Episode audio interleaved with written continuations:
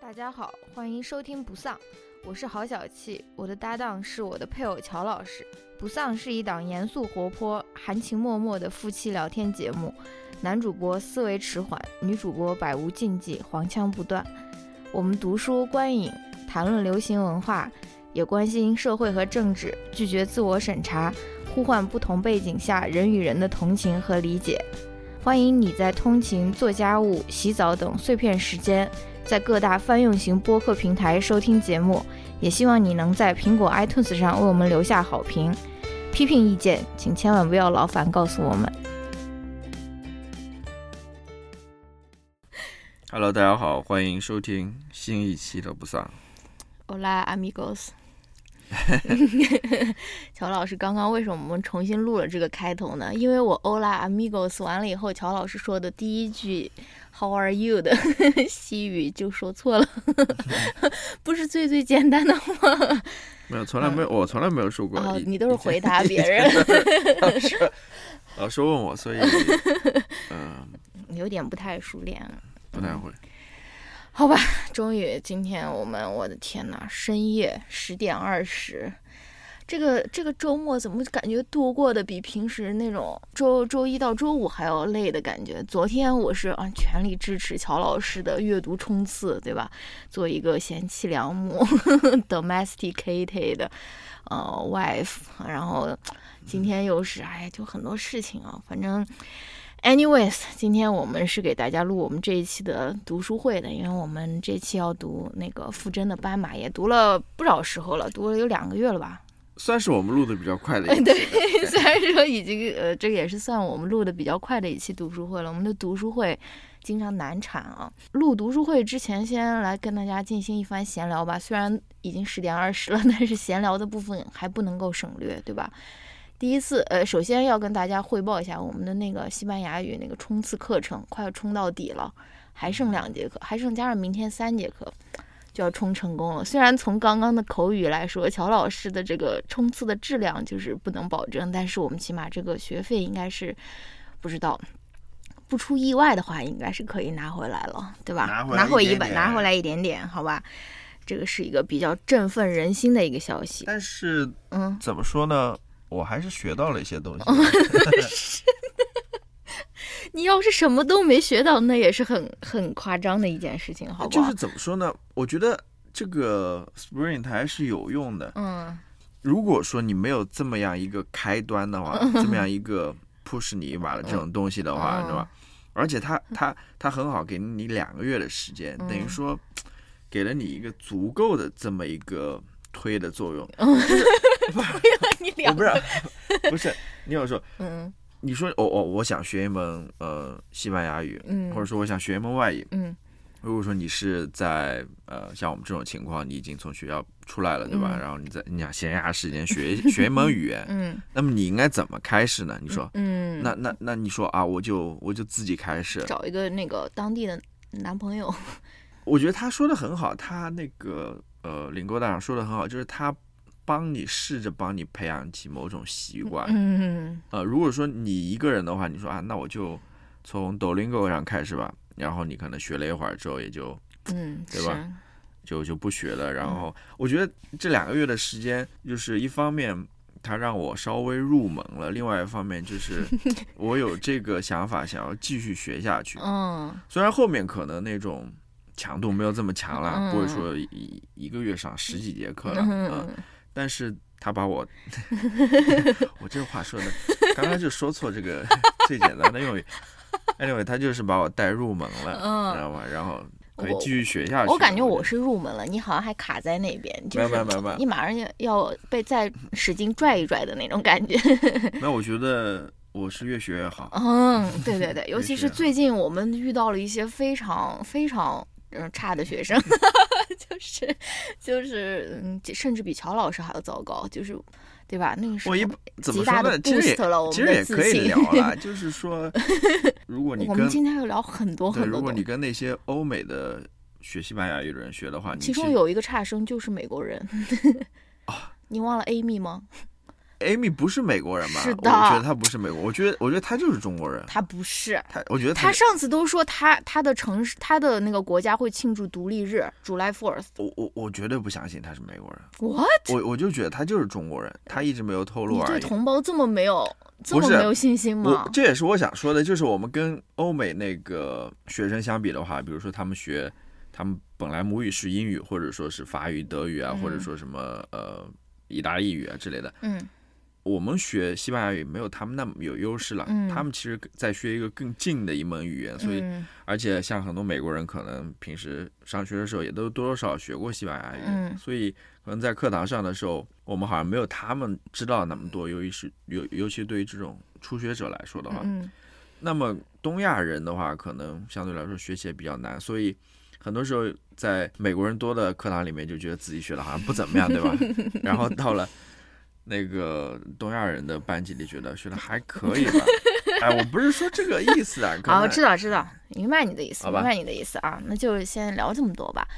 然后还有一个比较不好的消息，就是嗯我马上要开学了，就是我就是最近我们的更新还是挺频繁的，我感觉，因为如果你再算上我的另外一个博客，一人有一个的话，这简直是高产如母猪，我感觉就是非常高的一个更新频率。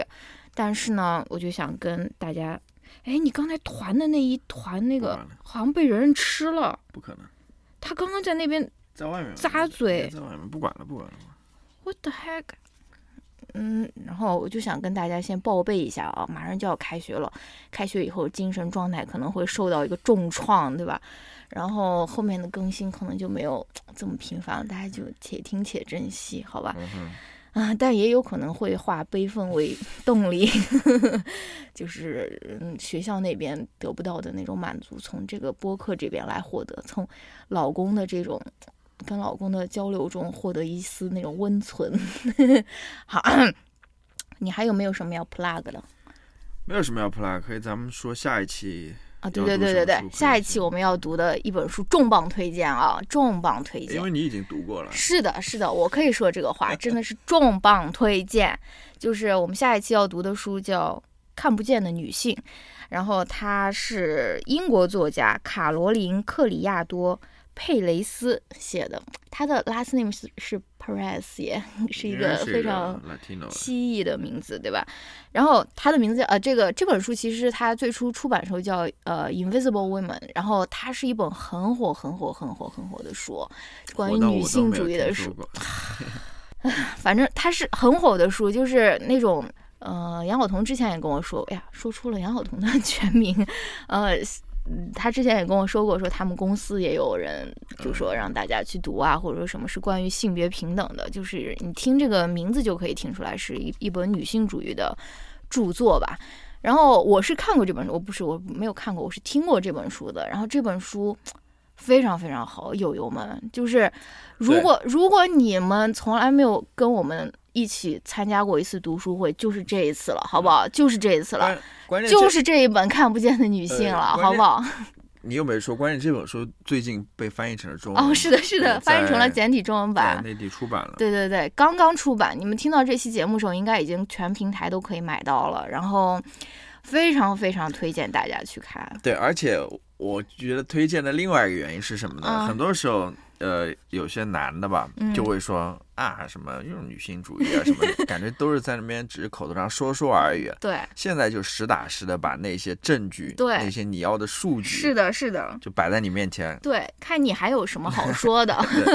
你看完之后，可以直接把这本书扔在你老公或者是的是的脸上，让他自己去读去。对，这个也是我想说的。他这本书它的一个最大的一个亮点，我觉得他就是摆事实，对吧？就是摆事实，讲那种真正的 research，让你知道说女性主义它并不是一句空头的空头支票，或者并不是一个空喊的一个口号，不是一个虚幻的一个 ideology，它就是一个实打实，它跟你的生活的各个方面都息息相关的一个东西，对吧？小到你去看演唱会的时候，为什么女厕所总是排那么长的队，男厕所从来不排队，这种小事，就是真的是跟你生活的每一个方面都息息相关。所以，就是我真的非常非常推荐大家去看这本书，跟我们一起读，我们肯定也会出一期节目的。然后。对吧？就像我刚刚那种 奋力推荐，就是你如果没有参加过我们读书会，就是这一次了，好吧，友友们。如果你买了以后觉得不好看的话，你就找我来退钱，好吧？不要真的找我过来啊。然后这个也是什么呃那种送亲朋好友啊，送男朋友啊，送老爸什么这种很好的一个礼物啊。然后这边也要宣布一下抽奖，因为我们的那个节目。可能会出的比较晚，但是我们这一期节目发出去之后，对我们就会先进行一个抽奖。我们会在微博抽两本，然后在小宇宙的评论区抽两本，然后那个出版社他会呃帮我们送两本书，然后我自己再送大家两本书。然后呃之前送的那个偶像诗歌是说只能送国内的听友，然后这次。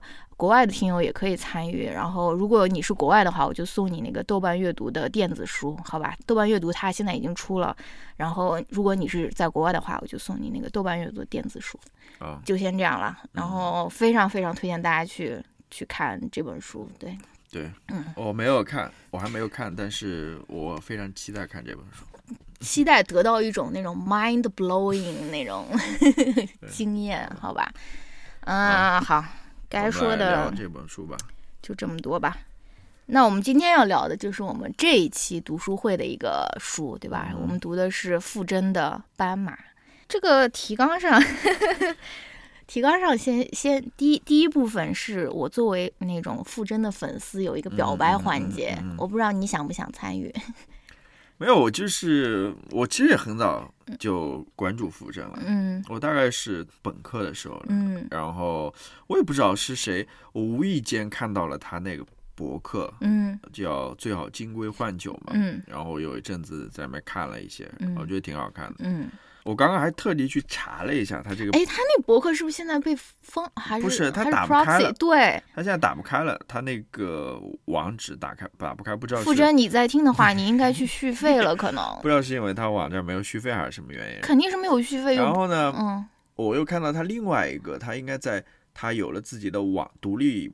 博客，嗯，独立网站之前，他是在那个 MSN WordPress，哦，就是一个这个平台上面写博客的，嗯，然后他大概到二零一零年的时候，他说我这个所有的博客都转到我的个人的网站上面去了，嗯，然后我看了一下，我还记得他的那个域名是傅真零五幺二，对对对，傅真零五幺二，然后我看了一下，他最早是从。两千零六年一月份就开始写了，嗯，然后在那个老的博客上面是写到两千一零年，嗯，所以他也是从事写作很长时间了，是的，嗯，我记得我当时看他的那个，就是他不是之前在英国工作过一段时间嘛，然后后来他决定辞职，然后进行环球旅行，还是 gap year，对 gap year，对。我记得就是从那时候，嗯，开始关注他的，关注他的，嗯，对，反正我是傅真也是很长很长时间的读者了，可能有十年了，嗯，他的博客我也一直在看，有一段时间就是心情特别不好的时候，A.K.A 读博的时候，我的他的那个博客是一直开在我那个电脑上的，就是就是干一点什么活儿，然后就要哎呀去随便看一篇，就是那种需要吸氧的那种感觉，对他他。记录的挺多的，是的，真的，而且没有断过的那一种，是的，所以你。如果你没有看，或者你已经看完这本书了，嗯，你对他其他的文字还感兴趣的话，你也可以去看他那个博客。我觉得他博客是非常精彩，非常精彩。然后我特别喜欢他的一点就是，哦，他现在也有公众号了。你如果不方便看博客的话，也可以看他公众号，也是叫最好金龟换酒。但是，嗯，公众号上他有一些文章，好像一篇两篇吧，是被删掉的。比如说他之前写过一篇跟疫情相关的文章，就是被删掉了。反正肯定还是博客上最全了，但是。博客好像没有续费，没有你，你可以看到他老的那个老博客，嗯，是是是，反正对我特别喜欢的一点就是他现在还在坚持写非常非常长的文章，他每他的公众号更新的频率非常的低，就是大概是半年更的那种，哎，没有那么夸张，可能两个月更一次就那种啊，算比较好的情况，但是他每一次都更非常非常非常长的文章，就是很难得的一件事情，对。嗯，这一点也是我想说的。嗯，就是呃，《斑马》其实是一部非常，在我看来非常扎实的一个长篇小说。嗯，它是很一个长篇小说。嗯，呃，我不是不是，就是它不是那种中篇小说或者是很薄的，它是我不知道具体多少页了，因为我看了电子版的。嗯，然后呃，我认为把它写下来是需要有一定的功力的，不是说随便哪个人一上来就能写这么一拍脑个袋就长篇小说。因此是，我觉得看到他那些博文的话，尤其你刚刚说的那些很长的那些更嗯新的话，呃，你能发现他多年来的这种所谓的文字的训练，其实就在这边，嗯是嗯，吧？是的，他他是有有有这样的训练在那边的，所以才他才能最后写出这样一个嗯。大引号大部头出来。是的，是的，他以以前在我博客或者在公众号也经常分享自己写作的过程。其实他就是在写这部小说，你知道吗？就是说他到咖啡店去什么枯坐，然后现在又有了小孩，对吧？就是要要嗯那个跟小孩抢时间的那种啊，枯坐到几点，然后写。就是写作，它真的不是说你有一个 idea 它就能完成，对吧？它是一个。它是一个需要精进的一门技艺啦，对吧？所以而且我听说他，我不知道从哪儿听说的，可能就是 不，我具体不清楚，就是可能他刚出版的时候，嗯还是哪篇文章，反正他说他这个呃，就是那个编辑嘛，嗯知道他那边有一个长篇小说在写，嗯然后那个他把他先写的那一部分给了一个编辑，好像他说那个给他的那个稿子，其实他已经改了十几遍还是多少遍了，就是。哦天哪，嗯，他他这个挺 不是不是那么容易的一件事情。嗯，是的，反正斑马就是傅真的第一部小说吧，他应该是他的第一二三第四本书。他之前的三本书我都看过，第一本叫《藏地白皮书》，是写他跟明基的爱情故事的。他们两个是 非典的时候认识的，然后一起去西藏旅行，反正就是就讲他们的爱情故事，怎么怎么样相爱的。后面有一部呃游记，后面两本都是游记，一本是最好金龟换酒，就是他们的拉美游记，其实就是他那个间隔年，他从那个呃投行辞职了以后，他去拉美去 gap year 的时候他的游记，然后后面的一一本是泛若不系之舟还是不系之舟，我也不知道，嗯、是他的东南亚游记，都非常好看，但是呃都是。呃，一三一四年出版的，所以你现在让我回忆，就是不是特别清晰了。但是我是觉得，当时觉得是都非常好看的。斑马就是他的第一部个小说吧。然后我今天在那边查那个，呃，藏地白皮书，我就想查一下傅征这个人嘛。我就看到了有一篇报道，在写那个他跟毛明基的这个爱情故事，就特别搞笑。我跟大家朗诵一下啊。二零零三年非典期间，二十一岁的江西女孩傅真在西藏拉萨遇到二十五岁的香港男生毛明基。彼时她是名校的大四女生，即将赴英伦留学，而他是沉默内敛的公司员工。公司员工是什么意思？两人经过相向而行的努力，最终有情人终成眷属。傅真从留学英伦的高材生到投行精英，拥有传奇的爱情，有着放弃高薪环游世界的经历，还把爱情故事写成文章，在名为《最好金龟换酒》的博客上发表，被出版成了畅销书。不少读者都知道这段爱情故事。这不是这是他写的吧？他不是他写的，是一段报道，就是嗯描写他的这个经历的。但确实这个就差不多是他的这个经历吧。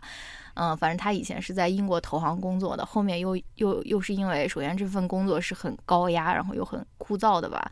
然后他我忘记他在哪边有写过，他嗯他为什么要辞职？一方面是当然是这个呃，当然是这个工作本身。太无聊和高压，另外一方面，他觉得他自己好像道德上面也站不住脚，就是、嗯、他不想为那种 one percent 在那边工作，反正他后面就辞职了嘛。总之，差不多就是这样子吧。嗯，反正他写游记的那种写法是我非常喜欢看的那种，就是你有的时候。你看游记啊，尤其是有些男的写的游记，他就是给你陈列那些历史，呃，什么那种史料，给你搞一大堆那种知识啊，那种我就看着我就很很困的那种感觉啊。但是傅真写游记还是、呃怎么怎么说自成一派，希望大家有空也可以去看看他前两本书都非常好看，嗯好吧？表白环节就先到到此结束。OK，我们来聊这本书吧。好，我们来聊这本书。这本书，嗯、先简单介绍一下情节吧。嗯我一句话介绍，就是这个女主角苏昂她去泰国做试管婴儿的故事。嗯 然后在做试管婴儿的过程中，她又遇到了各种各样的人，包括其他呃也去做试管婴儿的女性。或者啊还遇到了她的前男友 Alex，然后那是那算是前男友啊？是她前男友啊，我我我不知道，反正是的，好吧，他们有过一段感情，对啊，有有过一段感情，然还后碰到了一个同去做试管婴儿的，你看你又在这边说了太多了，太多细节了 就是一个 呃记者记者，嗯，对，反正他就遇到了各种各样的人吧，然后他从这一段经历中，他也对自己的人生和自己的亲密关系有所反思，或者也对生育这件事情有了更加深刻的思考，对吧？对，嗯，我还想补充一点，哎，他在这个过程当中还发现了一个惊人的秘密，是不是啊？是的，嗯，是，我觉得这是很关键的一点。嗯是的是的啊这也是我想说的，就是关于这部小说的，就是那那我们就开始聊吧，好吧？聊吧，就你就先，是关于乔老师先来说一说吧，呃，我对于这部看看你有没有把它嚼 透没。有没有没有，我要我就说先先聊一聊对它的一个整体的感觉吧，嗯对整部小说，嗯，呃，我自己把它进行了一个我这归类啊，边我这边这个离婚协议先 放在这边，我我自己你不允许说傅真的坏话。没有，我没有说他的 坏话，嗯好的我有对他进行过归类。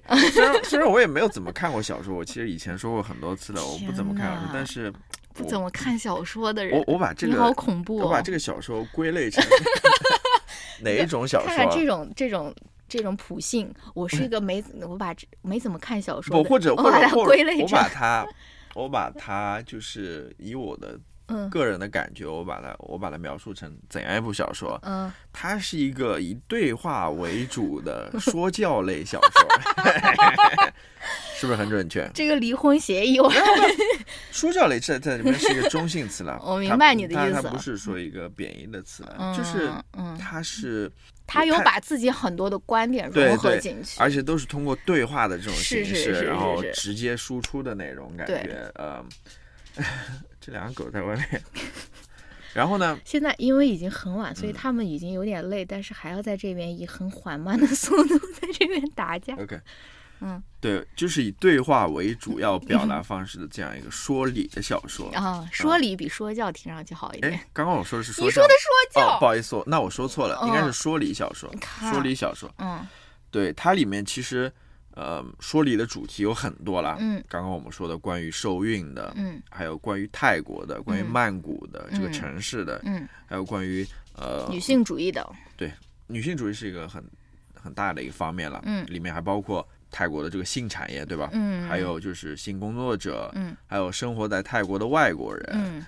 还有我这边写的女性的处境，嗯，还有亲密关系，甚至还有人生意义这样子的，还有就是我刚刚所说的一个惊天秘密，这里面涉及到呃东南亚地区那边的什么。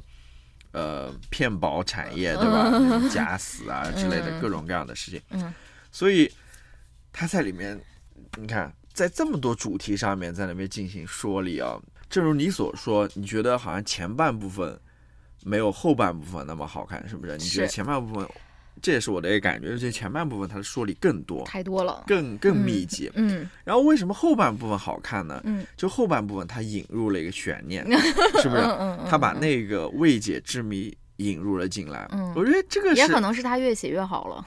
呃，我我是怎么理解的？嗯我我我当时看到他把那个事情讲出来之后，就是把那个谜团介绍给大家之后，我就说，嗯，好像他似乎呃明白了一些关于小说写作的什么东西。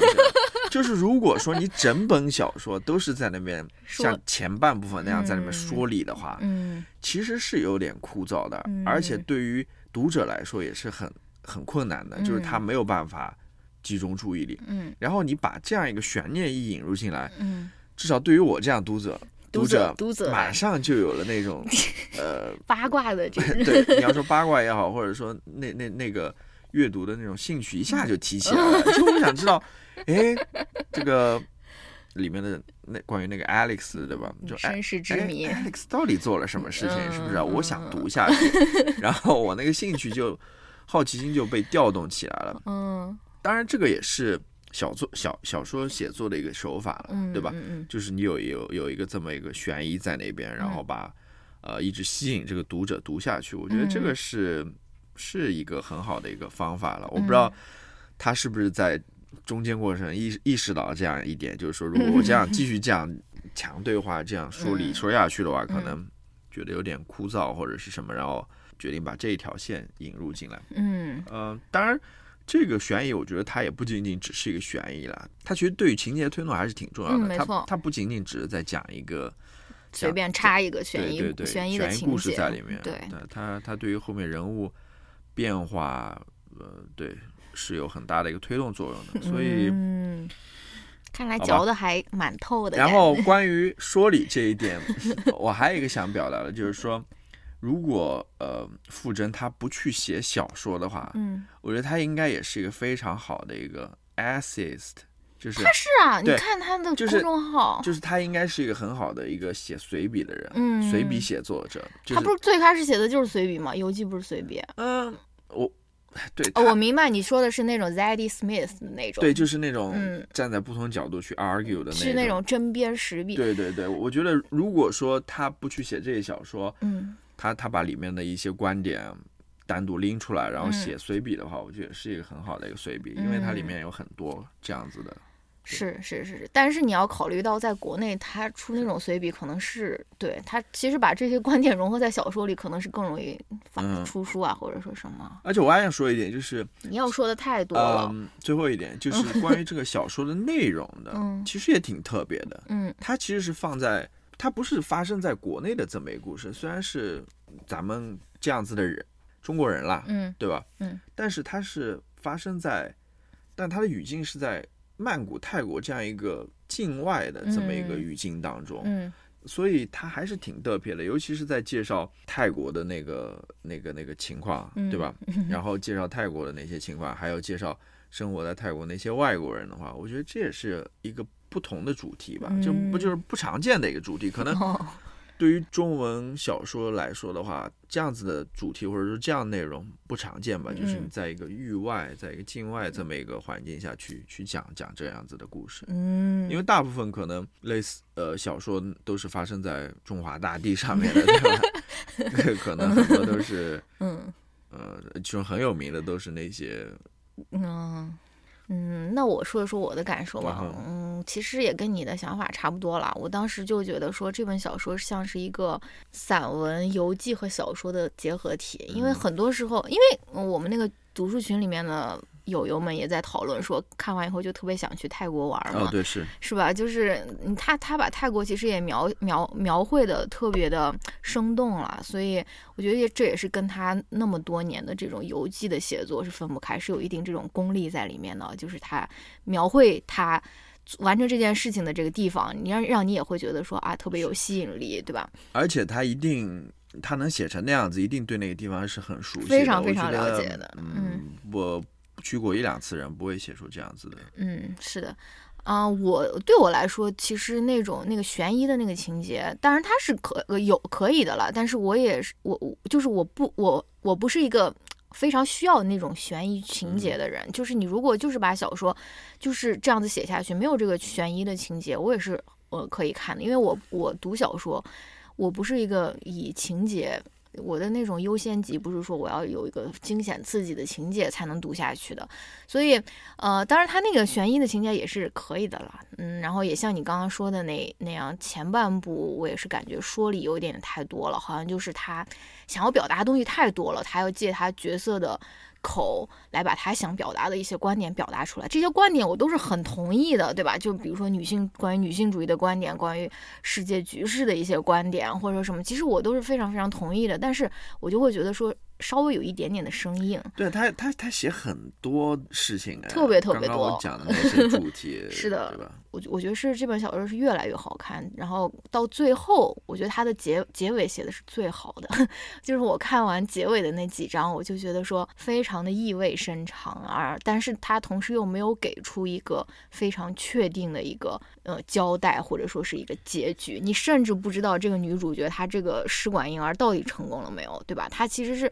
他就是要把小说停在这边，他就是让你要让你明白他想表达的意思，其实是跟这个成功与否的这个结果是没有关系的。他他最后就说了嘛，嗯。其实就是什么过去已经过去，未来还没有到来，他只能活在永恒的当下嘛，对吧？他其实就是要以这样的一个结尾来告诉读者说，我们其实每个人都是需要活在这个永恒的当下。我们就是结果是，尤其是追求的这种确定的一个结果，其实是其实是追求不到的，就是他有了就有，没有就没有。就是你成功的生下来一个小孩，意味着什么？对你意味着你这一生就终结完结了吗？没有啊，嗯你接下来还有很多事情要发生。嗯，对，反正我是觉得挺好看的。然后，如果大家还没有看过，我也是很推荐大家去看一看。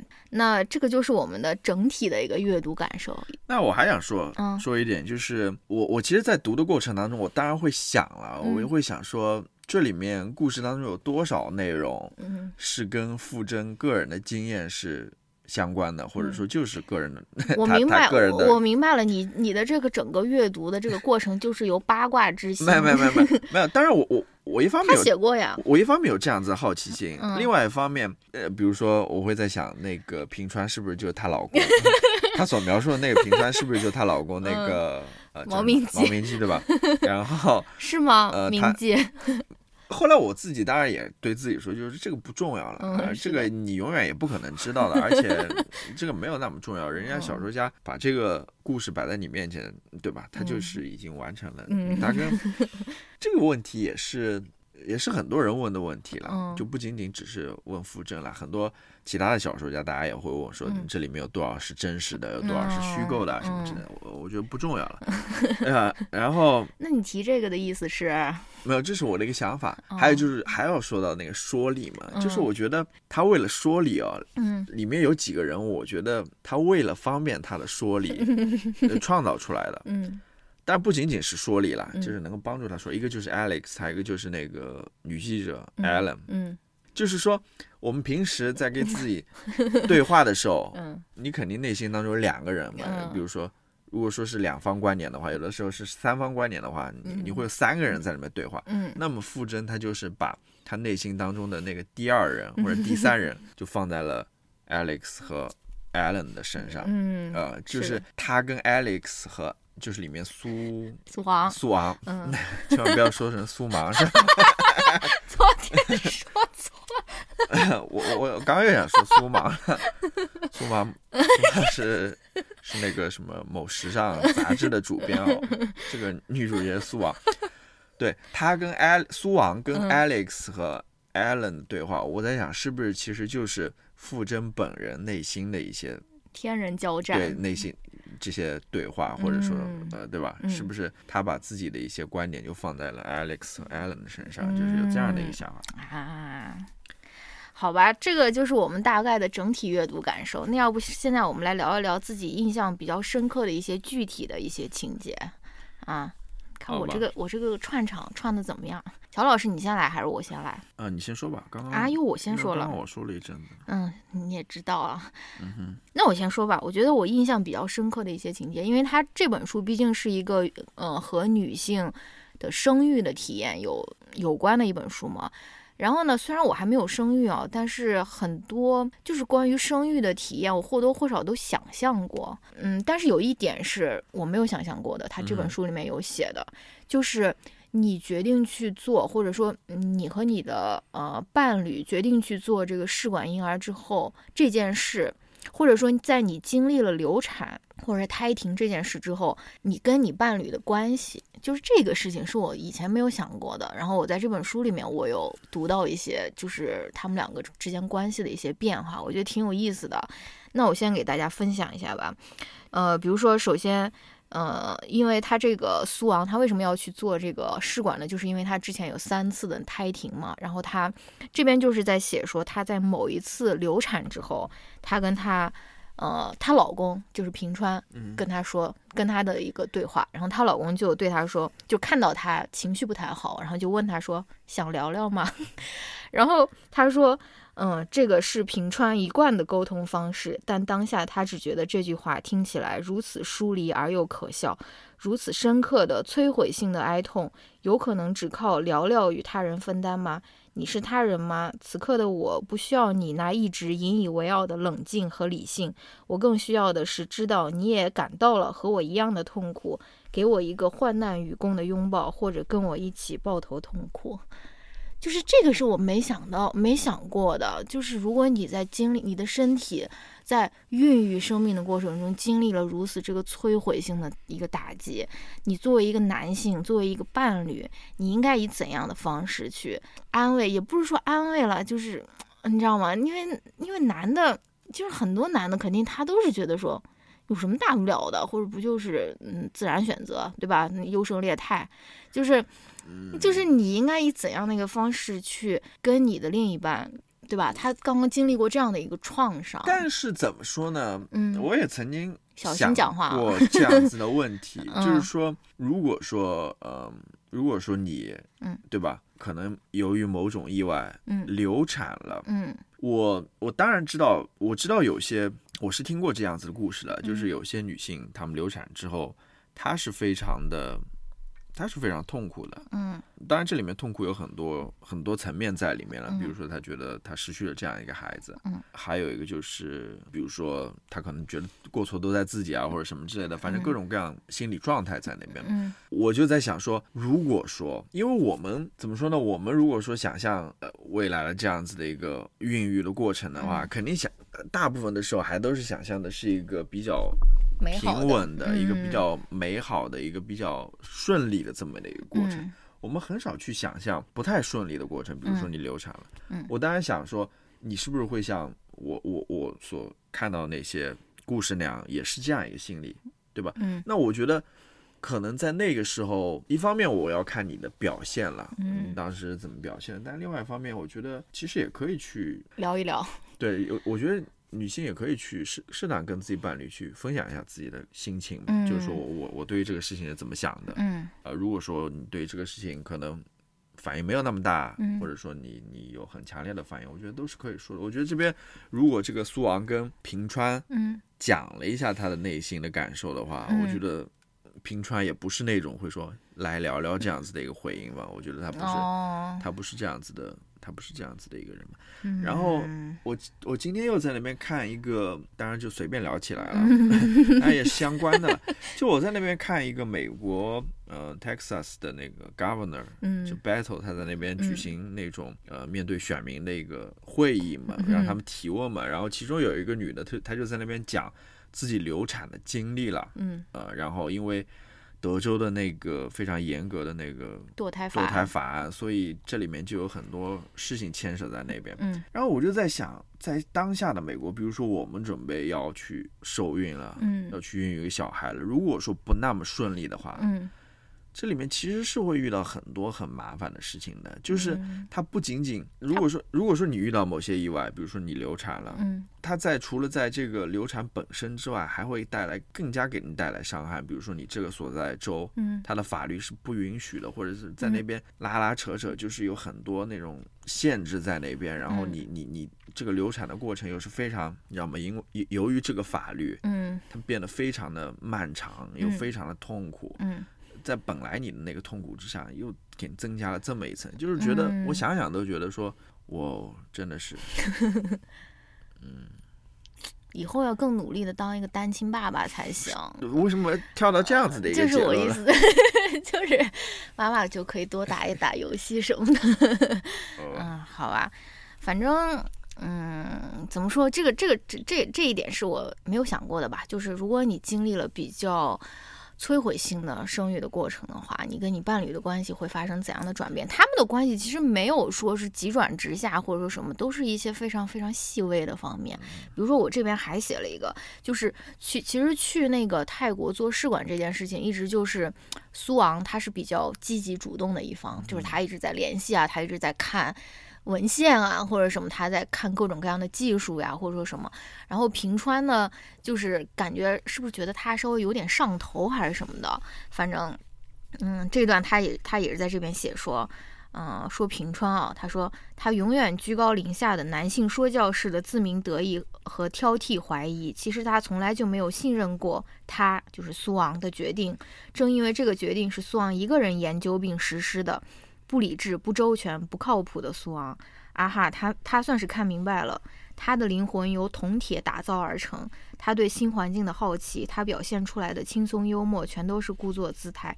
其实他对泰国 IVF、PGS 仍统统抱以怀疑，觉得这一切都是他苏昂绝望之下自导自演的一趟疯狂之旅。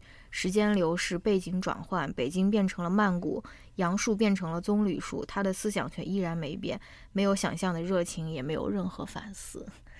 就是你看，这个还是跟一个更更怎么说 subtle、更更微小、微妙的一个点相关，就是不是跟受孕本身，而是如何去积极的寻找弥补的方案，或者说什么的。就比如说，他们已经经历了三次。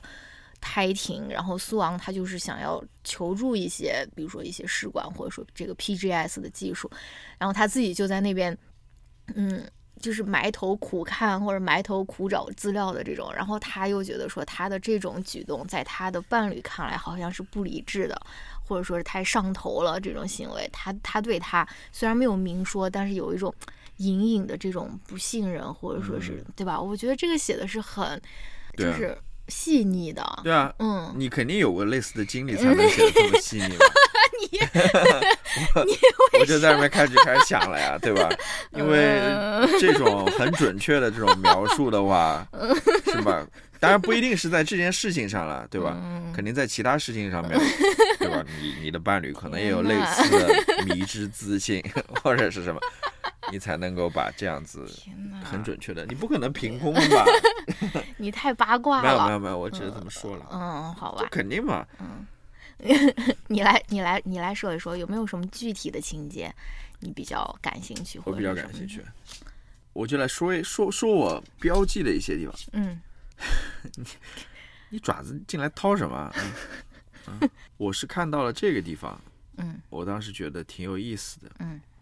就是我哎，我没有标记下来，但是我我记得那句话是说的是什么？就是应该是苏昂当时她老公来了吧，嗯，然后她还在想 Alex 的事情还是什么之类的，然后她的意思就是说，当她老公坐在她边上的时候，她还在想其他男人的事情什么之类的，然后她最后写了羞耻、羞耻、羞耻，我不知道你还记得吗？嗯，她连写了三个羞耻在那边，哎，我就觉得挺有意思的。就是他在这件事情上面连用了三个羞耻摆在这边啊，让我让我挺挺意外的。That's it。嗯，那你觉得他为什么要写三个羞耻？因为我觉得写一个羞耻，或者说我我觉得有些羞耻。嗯，当然当然，苏昂本来就是这样一个人了，这也是他纠结的一点。嗯，是不是？就是他跟 Alex 的这段。这段露水情缘，对这段经历、这段故事，嗯，他其实还是有一些自我反思或者自我责备在里面的吧。嗯，他觉得他没有，当然他没有觉得自己是出轨了，但是他觉得有那么一点点边缘，就是危险行为在里面。嗯，OK。当然不是我我我只是觉得他这边写的挺有意思的，他连用了三个羞耻在这边。这个跟老公坐在一起的时候想别的男的，不是太正常了吗？对啊，就是我觉得也没有那么严重吧。但是他在这边连连写了，嗯，三个休止就觉得好吧。这个 还有什么划线要跟大家分享的？看看看一看你的这个阅读的品味怎么样？这为什么就涉及到涉及到？阅读的品味嘛，你现在的阅读，这个我听下来，你的分享就主要是八卦主导的，就是这首先是关于这个故事情节，有那种你的八卦，由由这种好奇心和八卦之心引导你读下去。另外一个就是对于这个真实性的这个八卦，就是这个到底是不是没有了？因为因为因为有 很多我们可能后面要讲，但是我现在也可以提前分享了。其中有一段是讲到关于自我的，我觉得他写的挺好的。嗯，他说。哦，在在谈自我之前，我还想谈一下，我我摘录这一段，我觉得也挺有意思的。他说：“你为什么会认为我们为什么都想要嫁给 Farron？就外国人，好吧？我不知道我我的发音准不准确，泰语是不是这样念的？我就当做那种拼音在里面 Farron。当然，钱主要是呃钱，当然钱当然是主要原因，但是也因为 Farron 对。”对待妻子比泰国男人好得多，家庭暴力也少得多。嗯，呃，就是他那个房东梅说的，梅轻轻摇头。这就是我们的国家，表面上看起来很有礼貌、很开心、很好玩。呃，萨努卡，萨努卡，对不对？谁会知道下面藏着这么多的暴力，那么多的秘密？嗯，这挺有意思的，是吧？我没有，我没有想到这一点，就是。当然，它里面谈到了就泰国人的两面了，就嗯表面上好像都是那种佛双手教国家双手合十的那种嗯萨瓦迪卡什么的，就是很友好、很友善的。但是背面的话，其实泰国人又不是说那么简单。对，不是像你表面看的都是和和声和气的。嗯比如说在家庭当中，他们对于嗯女性又是嗯很很有暴力的，对吧？嗯然后呃，他们也是很多事情都能做出来的那种，就是嗯，呃是一个佛教国家，也是一个父权制国家。对，然后他也讲到了政治上面，对吧？嗯那些红衣军啊、嗯上街啊、游行啊、什么示威者，就是这是我摘录一段。嗯然后我刚刚想说的自我是什么呢？它里面关于自我的一段描述，我觉得是我是认同的。他说多可笑啊！来到泰国后，他一直在试图回归真实的自我，嗯但这个像成品一样确定无疑的自我，很可能并不存在。所有不可调和的元素早已共存于灵魂之中，他注定要承受自相矛盾、反复无常的折磨，在一次次的呃探索和试错中，不断雕刻着永未完成的自我。嗯，是吧？说的很好，就是我们之前也谈过了，就自我不是一个现成的东西，你说、嗯走过去就呃，行我把，它拿起来就行了，它嗯。就是一个自我，它其实是一个不断成型的过程。呃一个 becoming 的过程，是不是？哦，我 是要 奥巴马，不是我我想说的是 becoming 不是 SI 里面，嗯对嗯，是的，这样会，就是它是一个不断进化、嗯，不断形成的这么一个过程了，嗯。没有一个现成的自我在那边。嗯，然后关于这个自我，我还想谈一点，当然也是跟生育或者说对，是跟生育有关的了嗯，。小心讲话。其实我一直想谈这个话题 Oh, 今天刚好有这么一个契机可以来谈一谈，嗯我也想听听你的感受。大家可以跳到，这不是一个很很很那个嗯呃离经叛道的，或者嗯只不过是一个不不同的观点了。嗯就大家都会说啊，我结婚之后，或者说我生小孩之后，我好像就失去自我了。嗯其实我觉得这个话是有问题的。嗯，就是我我知道，如果说你把自我理解成我刚刚所说的那种的话，嗯是一个不断呃 evolving、不断嗯变化、不断形成的这么一个过程，它不是一个现成的东西对吧，嗯因为我觉得自我它是不是那么轻易的就失去的嗯嗯嗯啊嗯，它也不是很容易就能形成的。嗯当然，它也不是说简简单单的我谈个恋爱，我的自我就失去了。嗯我觉得他这边可能，我觉得想说的是，大家在用词不准确吧。嗯我觉得你可能谈恋爱之后，或者说你跟另外一个人在一起，或者你有小孩之后，可能你留给自己的时间不多了，哦是，是吧？嗯。留给你自己时间不多，不能说你自我就没了，嗯，没错你肯，定你这个自我还是在那边。对对，嗯、你的自我其实是变化了，或者说是 evolve，对，而且我也认为，它不仅仅没有消失，它也是，就当你有了一段新的关系之后，嗯，它是会在这个上面进行累积对，，也不一定说累积吧，它它还是在变化的。你嗯跟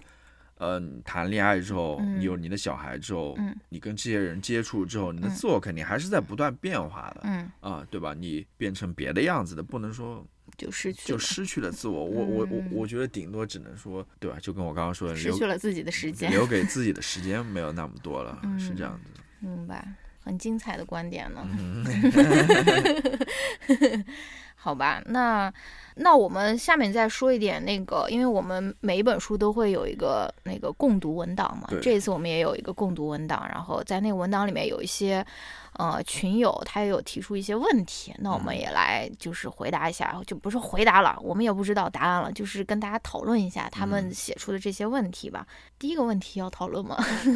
第一个问题是有一个友友说，呃，苏昂回忆的呃，她和她丈夫之前那么相爱，这种爱情在现实生活中是真实存在的吗？那肯定存在了。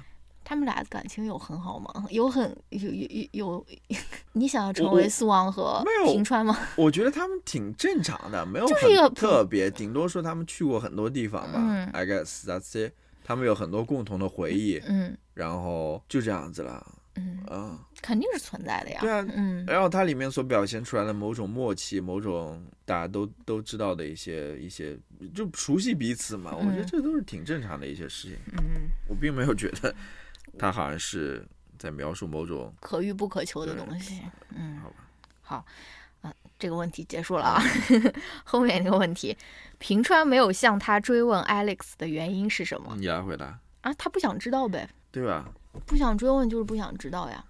是啊，就是，当然我不知道他的原因了，他没有说了。嗯嗯我觉得不追问也是挺正常的一件事情，我没有觉得我可能就是不想知道这件事情。是啊，就是、嗯我也不知道，我不知道他的原因是什么。嗯。嗯，嗯，对，但是嗯、是不是那个那个共度窝囊里面有一个友友说说了一句话，说是嗯、呃平川是一个特别理性的人，他不想要失控，就是他不想让知道这些可能会对他们感情产生威胁的东西，所以他他他不想要知道这些 maybe 杂音。maybe，好吧，结束。然后下面一个问题，在现在的社会情况下，如果在一个卖淫情况很普遍的地方，主力是应该去保障他们，应该就是。嗯，性工作者的安全和基本保障，还是呃，还是去打击这个产业呢？我不知道，嗯，我不知道，就是这两种都是办法吧，但是我觉得肯定是要大家要经过大家的商议、大家的讨论，然后再决定说我们应该采取怎样的方式，应该根据各个地方不同的情况吧。嗯呃，我觉得各个地方的情况不一样，所以具体应该采取怎样的方式，是彻底的放开呢，对吧？还是说他不是说放开哦，他是去打击这个行业。我我的意思，我的意思说可能性啦，嗯一种是彻彻底的放开，嗯还有一种就是非常严厉的应该去打击它，嗯还是在中间寻找某种平衡。嗯这个应该是大家共同商量的，嗯然后根据当地情况，然后去具体情况具体分析吧。但嗯是我觉得现在大家的一个趋势就是应该应该去支持这些，就是小心讲话。很多地方，当然我自己不是特别清楚了，但是我嗯看到很多新闻，就是他们都觉得性工作者其实也是一种工作了，嗯呃，他们的权益啊，他们的权利各方面都应该得到保障。嗯，我觉得绝对不是只有你说的这两种选项。你说的是，呃，应该去保障他们的权益呢，还是去打击这个行业呢？我觉得都不是吧。我觉得应该是最好的是在保障他们的权益和基本安全的条件下去把这个行业去罪化，就是先 decriminalize it。当然我也不懂啦。对他，他嗯他很各个地方情况不一样。我嗯之前听哪个播客还是什么，就是说有的地方他是会抓他，他是会惩罚那个嫖娼的人嗯哦啊、然后有的地方是怎么怎么样，嗯。所以 I don't know。反正我我我们之前也看了那个电影，也很火的，就是那个 Good Night Leo Grande 嗯。Grande，就是晚安里欧格兰德，就是那个艾玛汤普森的那部电影。那部电影我感觉也是一个你所说的这种说理式，就是是说情节说理片。嗯就是我觉得他拍这部电影的很大一部分，包括他那个艾玛汤普森在中间，他都跟那个人都聊起来了，就非常说教的跟你说了一段，说 sex work is work，对吧？就是就是要这个性性性工作其实也是工作，但是呢，我上次又听了那个那叫什么？疲惫娇娃他们的那一期节目，他们聊这一期的时候，他们提到了一个豆瓣评论，我觉得说的也挺好，因为这个从事这个性工作者吧，就是 Good Night Leo Grand 里面的这个性工作者，他是一个长得非常帅气的一个年轻的男性，对吧？他的体验跟女性的性工作者是非常不不不同的，就是年轻的男性，他甚至可以在他的这个性工作中，他可以得到满足感，他可以得到就是意义感，但女的女性的性工作者，她很长时时候，她还要担心自己的安全，担心自己的人身安全，也担心自己的这个会不会怀孕啊，有这方面的威胁。所以就是如果你在不保证他们权益的情况下，你只聊说去把这个放开，好像也不是一个特别好的一个方法了。对，它是一个很复杂的问题。嗯我就如我所说，是要大家公开来公开来谈论这个话题的，嗯就不是说某一个人就直接做这决定的这样子，嗯应该根据具体的实际的情况，大家来商量，大家来商议。嗯，好，先先暂停一下，我我可能带带他是不是要尿尿还是哎，我按哪个？这个吗？嗯，好，我回来了。回来了啊，嗯、那那我们就说下一个问题吧。下一个是如何解释平川和苏昂的夫妻关系变化？然后另外一个友友写的是，嗯、我也对呃夫妻关系的变化感到有点困惑，觉得结尾有点潦草。这种变化真的只需要靠苏昂一个人的心态变化就可以完成吗？乔老师，你先回答。我刚刚其实跟你说探讨过这个问题，嗯嗯，你你说你觉得平川也有变化？对，平川也有变化。嗯它里面那个苏苏王，他其实也说到了，他嗯他说关于什么是爱的一个回应。嗯他说爱爱它不是一种感觉，他意思就是说，嗯爱是某种类似于我我自己在里面说了，哦爱其实是具体的行动吧，嗯其实行动。然后他他认为那个平川他是一个一直在不断行动的这么一个人。嗯其实你会发现，最后平川不仅仅只是苏昂他做出了某些心理上的调整也好，嗯或者改变也好，嗯平川他实际行动上也做出了改变呀。嗯你比如说，他很突然、很意外的就飞来了曼谷，嗯他决定不再去继续进行他那个创业项目、嗯啊。但这都我这在我看来都是一些改变。嗯说话可能有一些欠的，或者说在某些方面表现不太好，那个 平川可能还会继续存在吧。嗯但是他在我看来是做出某些改变的一个人。嗯嗯，对。那在我看来啊，我不知道他们的夫妻感情有没有怎样的变化。就是我觉得最后那一段苏芒心态的变化，其实跟他们夫妻感情。关系不大，其实嗯我觉得这整个过程跟他们夫妻感情的关系都不大，是一个苏昂他自己想通的过是程，是他自己一个自我的一个探索，就是他他并没有说，呃，他他从来没有说这种，嗯，我我我是来探索我们这一段关系的，或者说嗯。我们要不要离婚，要不要怎么，对吧？他没有做这件事情，我觉得他其实就是一个自我探索的一个过程，所以最后我甚至不觉得说他们的夫妻关系怎样有了一个质的飞跃，当然肯定是他决定是跟平川在一起走下去嘛，对吧？但是嗯至于有没有飞跃，我们是不知道的，而且他的故事就停在这边了，他也没有说再去讲他们之后的故事，对吧？我觉得他就是留给你一个想象呀。但是你你能够知道苏芒他本人就是跟。呃，就不说夫妻关系，他这个人是在这件事情之后获得了成长，或者说他想明白了一些事情的，对吧是？但是跟跟平川有没有关系，那我不知道。然后他不是在里面也一直强调嘛，就是说嗯我这个小孩啊只能跟平川生，嗯呃，就是他唯一能想到的能够生育生育这个小孩的人就是平川。嗯所以从一开始他就这样说的话，我觉得对他嗯没有在这一点上有怀疑吧？我觉得。嗯，好吧，嗯，那就先这样吧。还有最后一个问题，我刚刚发现这个问题我好像忘准备了，所以乔老师来进那个多多的奉献一下啊。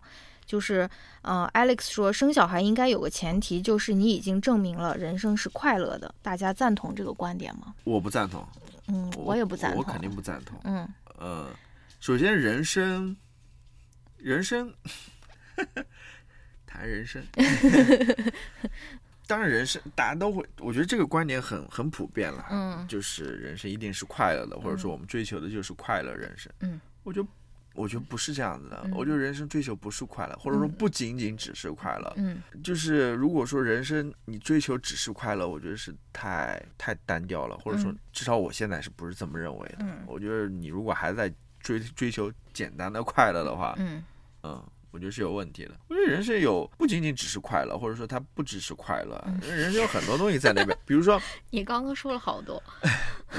在那边有关快乐在那边绕，人生比如说也跟责任相关呀，嗯哦，是不是啊？人生也跟跟尊严相关呀，嗯，对吧？嗯，人生也跟自由相关。自由相关，嗯，也跟付出相关，嗯这些都都可能跟嗯快乐不一定沾上关系吧？嗯，啊，就是你的意思，其实嗯、呃并不只是快乐的人生是才是值得一过的。我觉得人生意义要比快乐要丰富的多嗯啊。嗯也不能说我们不追求快乐，当然快乐是最好的。对，快乐是最好的，但是快乐的反面，比如说痛苦的话，它给你所带来的也不一定只是负面的吧，嗯它也可能会给你带来某种成长。就是嗯我不觉得，就是人生的单一目标，就是如果只是追求快乐的话，我觉得就觉得太太肤浅了。嗯，啊、我觉得人生意义应该更丰富一点吧，嗯更对，我觉得那个群友也说的特别好，他就说每个人对于快乐的定义也是不一样的，对吧？你说不定觉得考公务员才是快乐，嗯，但是你的小孩并不一定，就是你你所认为的快乐，并不是你的小孩以后可能会认为的快乐。所以说，但是我我我又能理解他的这一句话了，就是说嗯他，因为他这句话其实是在说生小孩了。我们嗯刚刚在说人生是不是只是快乐这么一件事情？他说生小孩应该有个前提，就是你已经证明了人生是快乐的。我觉得这是很普遍的一个应该观点。换成另外一种说法，就是说这个世界这么糟糕了，你为什么还要生小孩？对，或者或者另外一种说法就是生小孩应该有个前提，就是说你觉得人生是值得去过的。嗯我觉得这样子是可能更更好的一个问题，嗯更好的一个提问。嗯，这个有的时候我也会我也会问自己的，就是那你的答案是什么呢？我我的答案，嗯我的答案，大部分时间我觉得人生还是值得过的。嗯嗯，其实也是对自己的一个一个提问了。嗯如果说你对自己这个答这个回答是说人生不值得过的，那我今天不会在这边了，嗯，是不是？嗯，嗯，好吧，那后面还有当然，嗯，当然，你说我串场串早了。当然，你说我 我我在考虑生小孩的时候会考虑这个问题吗？我有考虑过，嗯但是重要吗？我们接接下来再聊吧。你 因为因为接下来你不要说要什么嗯关于你为何生育或者你的生育观是什么嗯，之类的是的，是的。那我开始串场了啊。嗯，最后还有一个问题是我嗯今天加的，给我们的思考题，嗯就是因为这个女主角苏昂，包括傅真本人，傅真本人肯定是一个女女权主义者了，毋庸置疑的。就是她为什么还对于生育有一种执着？就是你如果是一个女权主义者，但是你还去做了 IVF 的话，你是不是一个不够进步的人？嗯，你你你为什么你为什么就不不婚不育保平安就行了呢？你为什么不不像其他的那些女性一样，就单身一辈子，或者就就就是没有小孩？为什么对于孩子有这样的执着我找到了一个，哎是不是我我们有我们有 quote 是一样的。就是 是这个吗 Alan 说的嘛？这个哎，可能是对，应该是的，嗯是的，这个是你你的那个差不多吧？嗯，就是这个意思。就 Allen 就是那个女记者，她在里面说的嘛，她嗯。说 Allen 不以为然的摇头，我是对于这个问题的一个回答，我一引述啊，嗯。就是 Allen 不以为然的摇头，嗯说他认为这里面有个陷阱，嗯不婚不育保平安和女性不穿着暴露，嗯以及女性不要独身呃走夜路，本质本质上是同一套逻辑，嗯。都是受害者的自保指南，而不是对加害者乃至这套压迫系统本身的抗争。嗯你不能用主动放弃权利的方式来争取权利。他说，我们要争取的就是超越选择的自由，而不是假装自由的个人选择。老娘就是可以穿着吊带裙走在凌晨两点的大街上，而不是自欺欺人的说什么我有待在家里的自由。嗯我觉得一方面他回答了这个问题了。嗯。啊，那我想补充的一点就是说，我觉得这个可能也是现在在女性主义讨论上面会经常出现的一个问题，因为嗯大家不也会经常对于已婚者有一个非常难听的一种称呼嘛，嗯。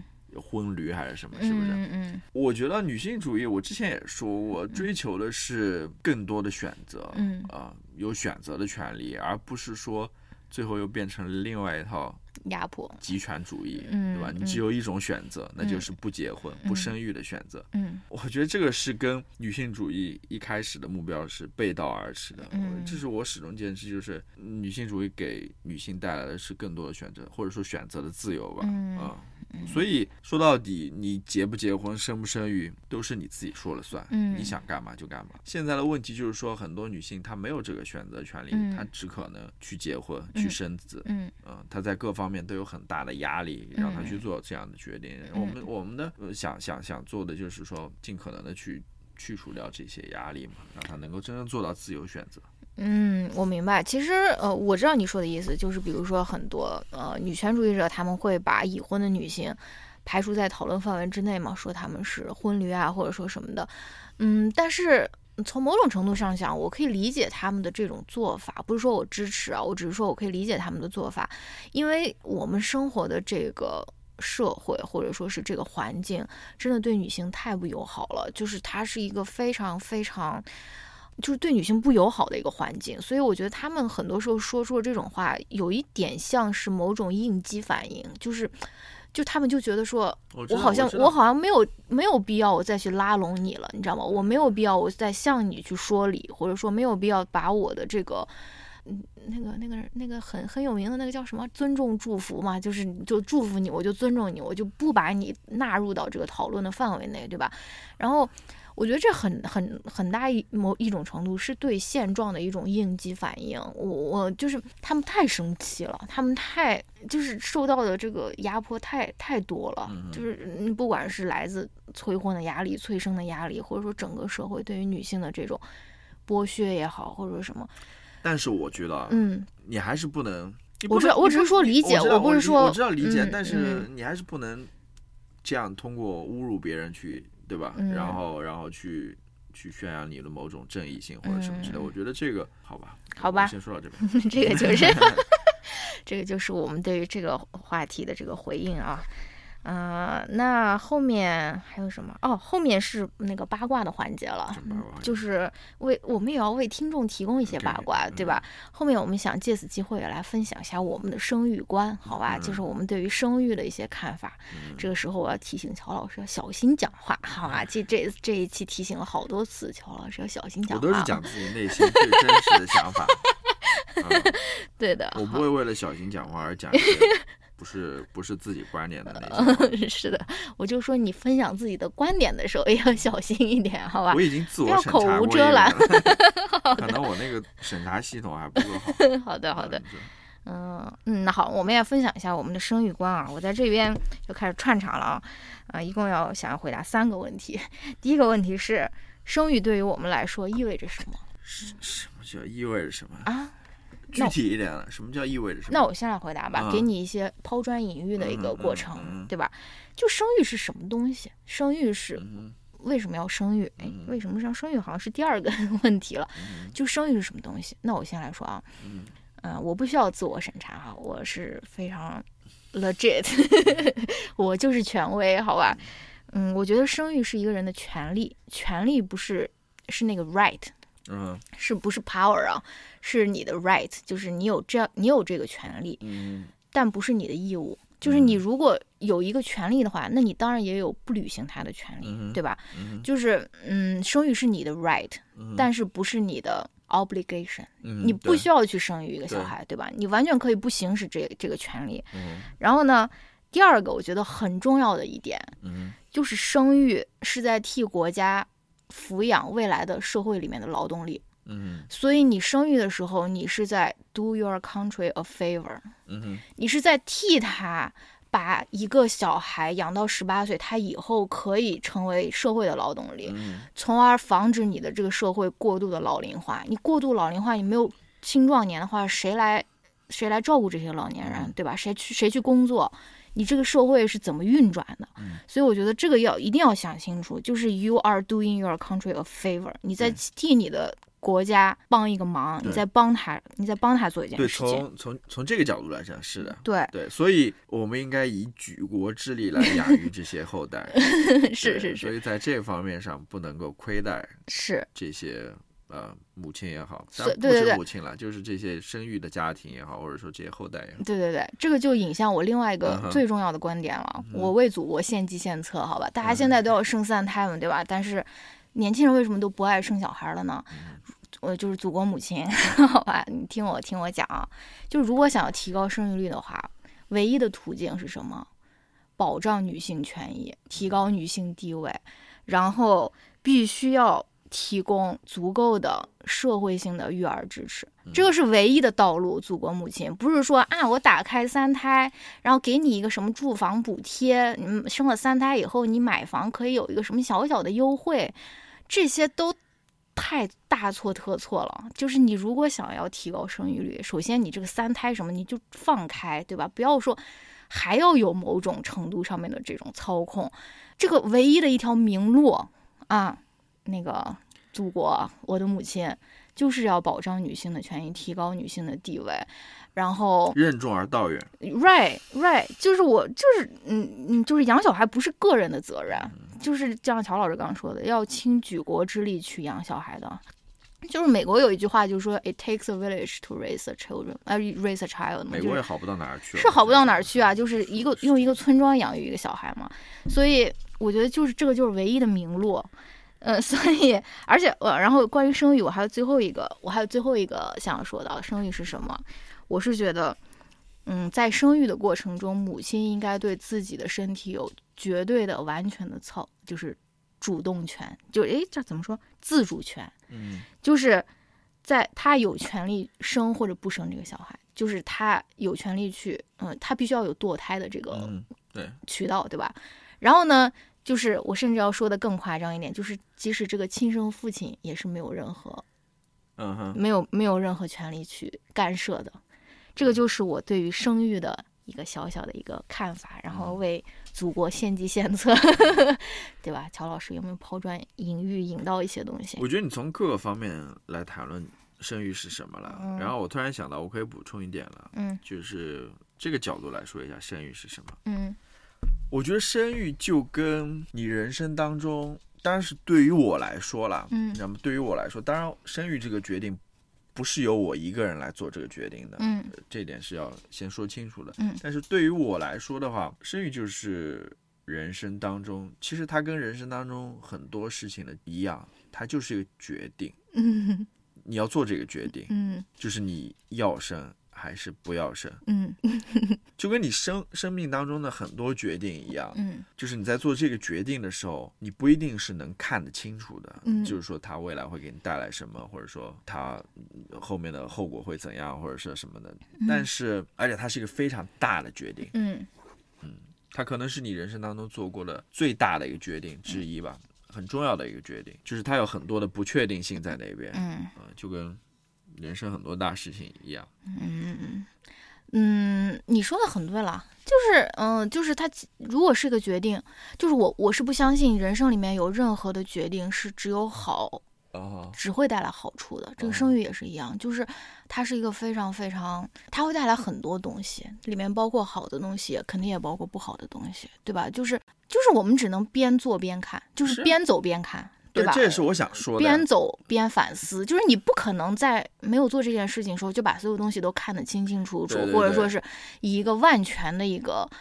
呃，一个一个怎么说标准，或者说是一个想法去做这个决定，然后就是就跟生生命中的很多其他的事情一样，就是边走边看。对，我想说的就是这么一点嘛。它嗯跟它当然是一个很重要的一个决定了，嗯但是它跟从从另外一个角度来看，它跟你生命当中其他决定又没有什么不一样的地方。嗯呃，就是你你必须要做出这样一个决定。嗯，我还想说，就是在个人方面，嗯就是从个人层面来说，刚刚我是从比如说国家和社会的层面来说，我觉得在个人的层面上上来说的话，就是像很多人说的那样，你没有经过这个小孩的允许，你把他带到这个世界上，其实是一个很自私的一件事情。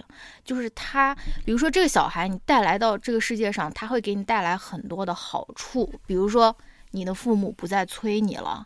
或者说你会带来一些家庭地位上面的改变，或者社会地位上面的改变，就是他，但是你，但但是他不需要向你报答任何的恩情，反而是我觉得说，你如果选择把一个小孩带到这个世界上来后来的话，你是欠他很多很多东西的，就是你欠他很多，但是他不需要向你。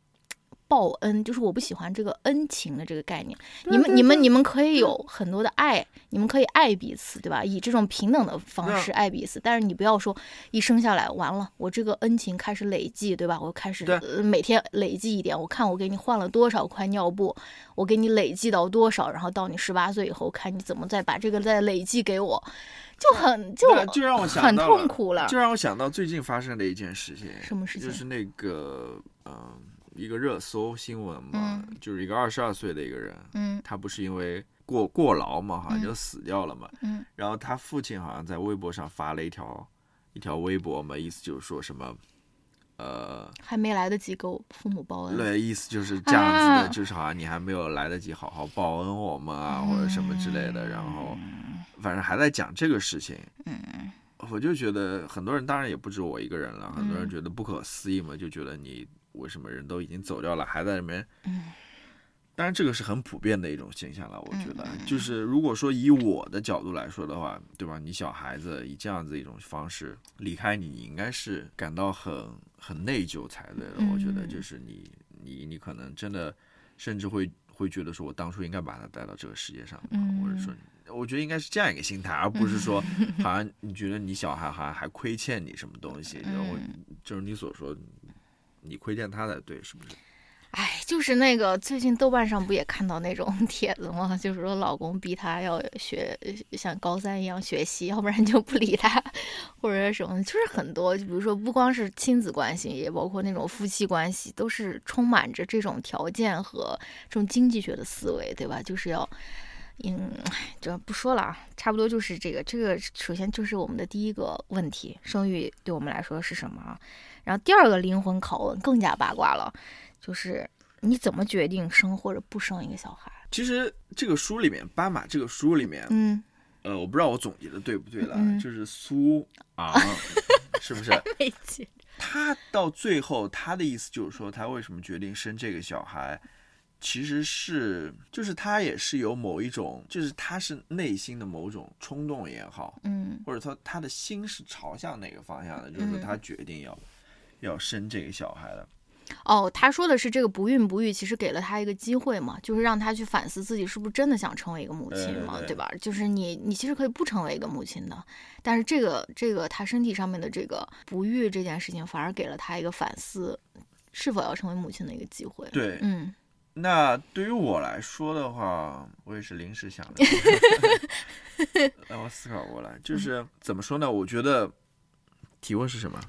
我怎么决定要生还是嗯不生？就是你做出这个决定，嗯它不仅仅只是某种力量在推着你，嗯，就是在让你做这个决定的背后，嗯其实有很多股力量。我觉得，嗯，我觉得有很多股力量，嗯甚至很多人可能不愿意承认了，嗯你肯定也是有某种压力的，比如说来自父母的压力。嗯，我觉得肯定有。当然，他们所占的比例，或者说他们在其他因素之下的话，可能嗯就没有那么重要。嗯最主要的还是可能你内心有某种想法吧，嗯，啊，有就是你你想，你为什么说的都这么这种虚幻的感觉？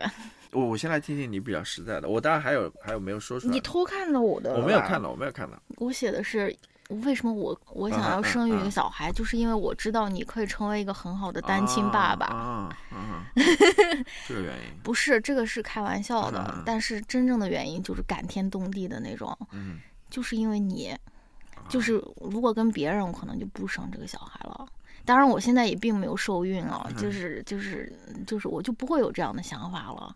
如果跟一个那种，唉怎么说呢？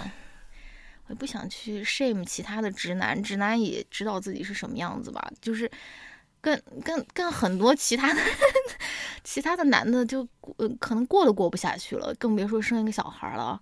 怎么说呢？哎，不想不想夸乔老师，乔老师就是太不太不要太自满了，还是以后还可以，我还没有实际行动，还可以，嗯，你，但是可以可以看到一些你实际行动的一些，比如说我们也养狗也养了七八年了，对吧？乔老师对于狗的这个照顾也是我是看在眼里的，对吧？也是，嗯好不说了啊，没有了。那我还可以可以讲讲我比较自私的一个些想法了。嗯就我其实也跟你说过嘛，就是说我为什么想、想，我当然生不了了。嗯 我为什么会希望？我也没说过我希望了，对吧？嗯就是我为什么会想要一个小孩，或者说会想生一个小孩，我也思考过这个问题。嗯我觉得大部分人的那些观念我都思考过，嗯就是不想要生小孩的，嗯想要生小孩的，我都思考过。嗯我觉得他也都是那些那些顾虑也好，考虑也好，也都是存在的。嗯，呃，比如说，就刚刚我们所说的，嗯就是世界已经很糟糕了，他他值得来到这个世界吗？嗯或者说，我我当然还是觉得还是值得过的吧。当然，我也不确定，说实话，我也不确定，嗯因为谁知道呢？嗯可能他生下来之后，没过多久，这地球就毁灭掉了嗯啊，他成为最后最后一代人了。我我有一个其他的想法，嗯我很少听到有人讲过。嗯就是我觉得你结婚也好，或者说你生育一个小孩也好，我觉得你都是在追求一种关系。哦嗯，我觉得都是追求关系。嗯其实最重要的也是这个关系，嗯，真的我觉得你说的这个关系可以可以换成说一种连接，对，或者一种互动，嗯一种互动。我觉得这个是你所追求的，嗯而不是说它能为你带来什么。嗯，就是养育他的这个结果。结果也好，嗯或者说光宗耀祖啊，嗯或者说为了养老啊，当然这个我们不可能考虑这些东西。我觉得就是嗯你你你所追求的就是这样子一个一个过程了，嗯一个当然我觉得这个可能也是我比较自私的一个想法，就是嗯我很需要这样子一段 嗯一段关系。嗯然后那个小孩可能他怎么可能想要这个呢？嗯他他他可能等他到了我这个年纪，他可能才会感恩说啊，我跟我父母还有这样一段关系在里面。可能嗯在他十八岁之前都恨死我们了，就觉得 觉得为什么生活在这样一个家庭呢？我要我要我要赶快离家出走啊什么之类的。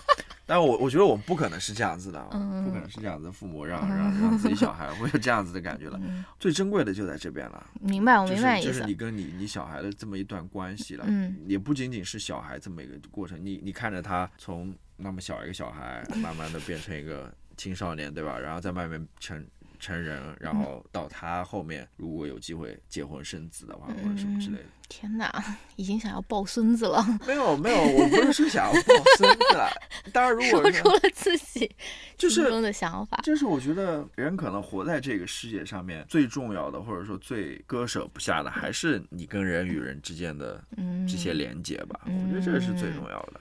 嗯，说的挺好的。我记得那个斑马里面他也说了，就是苏王他不是去那个一个寺庙里面跟他那个给那那个朋友做法事嘛，然后他跟那个寺庙里面的和尚就在聊，说他在做这个试管呀、什么的，然后他那个那个和尚就跟他说。生育是一个很好的修行，就是说让你让你看到更大的连接，就是让你超越自身，能够感到更大的一种连接啊。